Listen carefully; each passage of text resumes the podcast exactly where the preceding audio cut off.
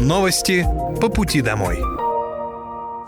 Здравствуйте, это новости по пути домой и с вами я, Мира Алекса. Пока вы добираетесь до дома за рулем своего автомобиля, на пассажирском сиденье или в общественном транспорте, я расскажу вам о том, что произошло сегодня в Подмосковье, в России и в мире.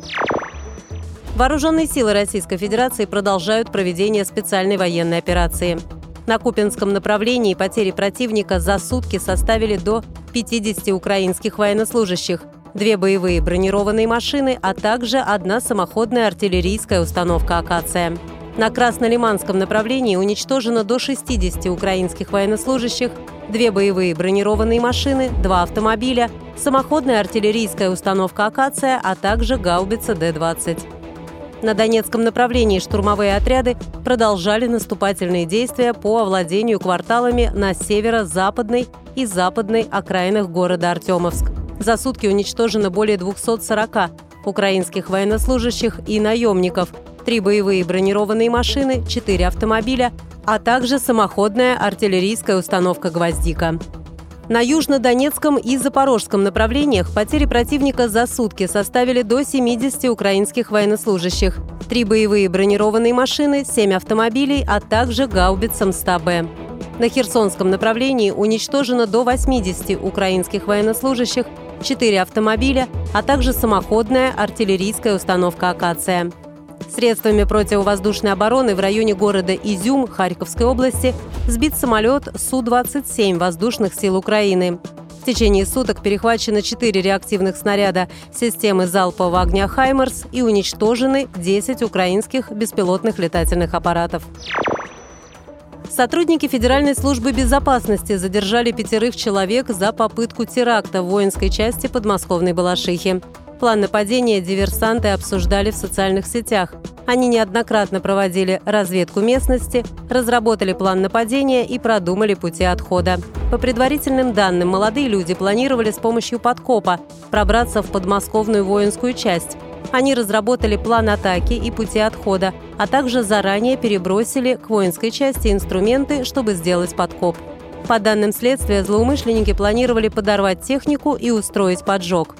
Уточняется, что самому младшему из задержанных 15 лет, а самому старшему – 20. Возбуждено уголовное дело по статье «Террористический акт». Подозреваемым грозит наказание от 10 лет лишения свободы. Масштабный ремонт тепловых сетей начался в Химках из-за большого количества жалоб на отопление прошлой зимой. За три года обновят 26 километров трубопроводов, подчеркнул губернатор Подмосковья Андрей Воробьев. Он проверил ход работ по реконструкции на улице Молодежной и встретился с жителями. Глава региона пояснил, что работы начались как только позволила погода.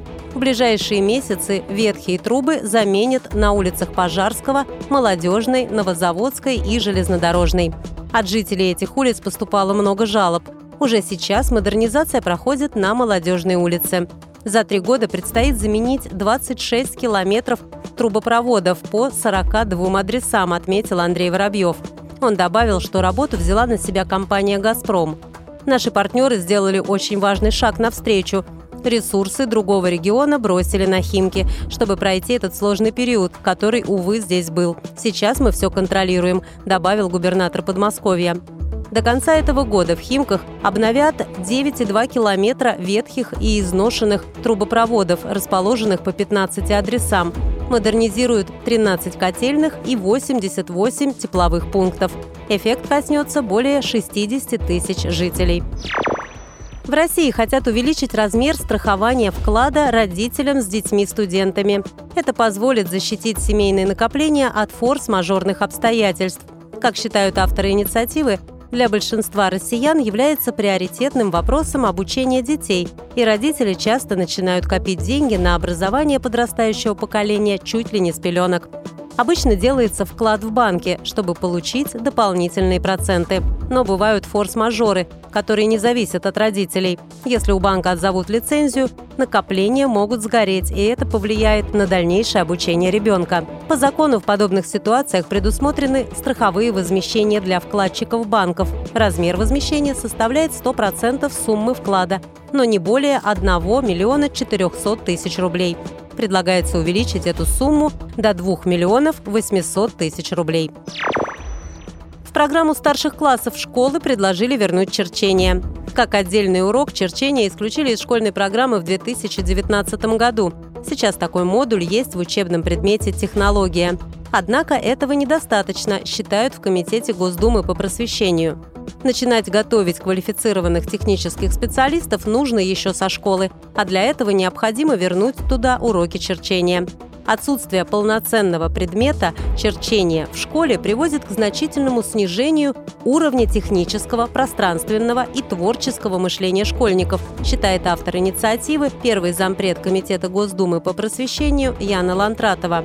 В итоге многие студенты вузов, которые выбирают технические специальности, после первого курса переводятся на другие направления, потому что программы по черчению для них оказываются просто непосильными. Как пояснила Яна Лантратова, идею возрождения уроков черчения ей предложили сами учителя.